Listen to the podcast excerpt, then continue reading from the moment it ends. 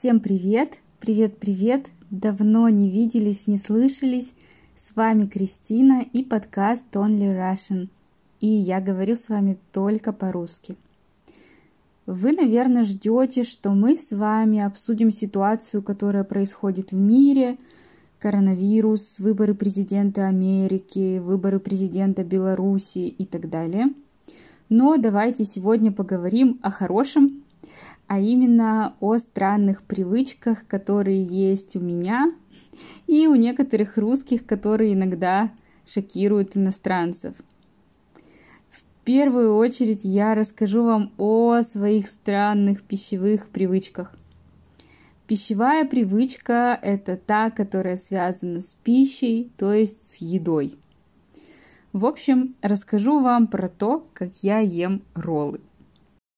Я сразу прошу прощения у ребят из азиатских стран, у моих слушателей из Италии и вообще у гурманов, если у нас такие есть.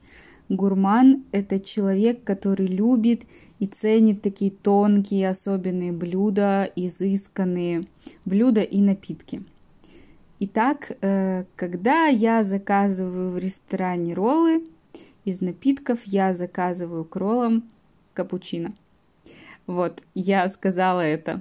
У меня была очень смешная история, которая связана с этой моей пищевой привычкой. Как-то раз мы обедали в ресторане с моей коллегой, с русской коллегой, которая долгое время жила в Италии, и со студентами из Италии. Я плохо помню, что они заказали, но помню, что из напитков они брали воду и, мне кажется, эспрессо к десерту – я уже, правда, не помню. Но я помню, что я заказала роллы и большую чашку капучино. Это такой обычный заказ для меня. Я думаю, что они не смотрели бы на меня такими большими глазами, даже если бы я стереотипно заказала водку и икру, и блины и так далее. Мне кажется, что моя коллега даже хотела сфотографировать мой заказ, хотя она сама русская, но просто она долгое время жила в Италии и знает э, особенности еды в Италии. Да, в России нормально заказывать кофе вместе с роллами. И я думаю, что это довольно типично. Нормально пить капучино после обеда, может даже вечером, и это может быть даже большой капучино. Конечно, не все русские пьют кофе с молоком, когда едят роллы. Но я чувствую себя хорошо, мне все нравится. Второе, э, тоже это пищевая привычка, и здесь я передаю привет моему студенту из Франции, который однажды увидел это. Я пью вино со льдом. Этому меня научила моя русская подруга, и теперь я почти всегда добавляю лед в вино. Добавлять это, если говорить просто, сделать плюс к чему-то. То есть я пью лед плюс вино. Добавляю лед в вино. Я понимаю, что лед и вообще вода разбавляет вино и делает его вкус более слабым – да, но это привычка. Я сказала, что вода и лед разбавляют вино. Разбавлять, разбавить, значит добавить что-то, обычно воду, чтобы сделать что-то менее концентрированным и более жидким. Например, мы можем разбавить вино, разбавить суп, разбавить краску, например, да, чтобы сделать ее более жидкой и менее концентрированной. И с этим связана еще одна моя привычка и привычка некоторых русских разбавлять чай холодной водой. То есть я редко пью супер горячий чай. Я всегда добавляю в него немного холодной воды, чтобы он стал теплым. Не знаю почему. Мне кажется, что моя мама делала для меня это – когда я была маленькой, потому что тогда чай был слишком горячий для меня. И эта привычка осталась со мной. Моя привычка номер четыре. И не только моя, я думаю, что 95% процентов русских людей делает то же самое. Я ношу тапочки дома. Тапочки – это домашняя обувь, и я говорю об этом как о странной привычке, потому что однажды мой студент очень удивился, когда я сказала, что мы не ходим дома в обуви. Для русских это как раз не странно. Тапочки – это очень важно для нас, и у нас есть тапочки для каждого члена семьи. Член семьи – это каждый человек, который входит в семью. Мама, папа, дети, бабушки, дедушки, дяди, тети. То есть каждый человек – это член семьи.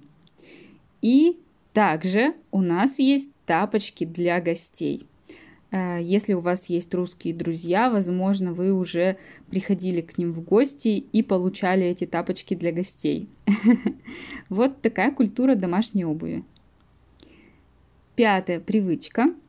Вы можете спросить об этом у своих русских друзей, правду ли я говорю. Для нас нормально лечиться дома самостоятельно. Да? А, лечиться – это процесс, Э, когда вы пытаетесь улучшить ситуацию со своим здоровьем, когда вы болеете, да? То есть, например, вы болеете, у вас болит голова, и вы принимаете таблетки, пьете таблетки, чтобы вам стало лучше. Это значит лечиться, да, улучшать свое здоровье во время болезни. И таблетки – это такие фармацевтические вещества, которые мы покупаем в аптеке и используем их, когда болеем. Да? А, да, мы часто лечимся дома самостоятельно и не обращаемся в больницу к врачу, то есть мы не идем к врачу. А, мы знаем таблетки, которые нам нужны, и мы их используем. Не все и не всегда, конечно. Но если это какая-то обычная болезнь, которая была у нас уже много раз, мы не идем к врачу и не просим рецепт для таблеток, просто идем в аптеку и покупаем их. Например, моя бабушка, даже если сильно болеет, она лечится самостоятельно.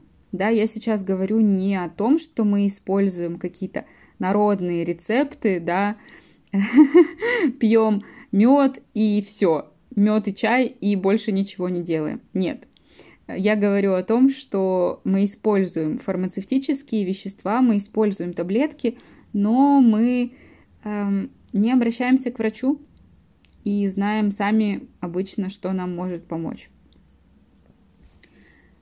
И еще, как бы странно это ни звучало, вообще у русских и у меня тоже дома есть пакет с пакетами. Для русских это такой всегда повод для шутки. А, русские сами очень веселятся по этому поводу. И это привычка наша номер шесть. Сейчас в России начала развиваться культура экологичного потребления. Потребление – это использование какого-то продукта, чтобы сделать себе приятно. Например, потребление воды, да, когда мы моемся – принимаем душ, чистим зубы или потребление продуктов, да.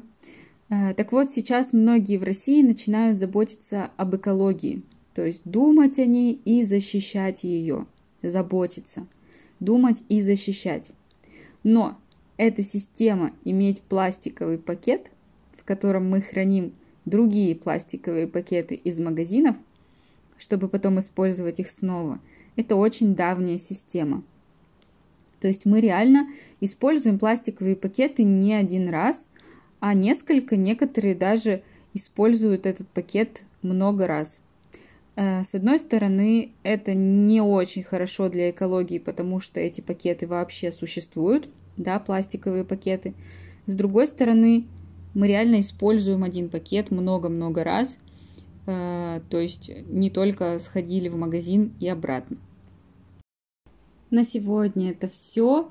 Я надеюсь, что подняла вам настроение немного, и вы немного ближе познакомились со мной и с бытовой жизнью русских людей.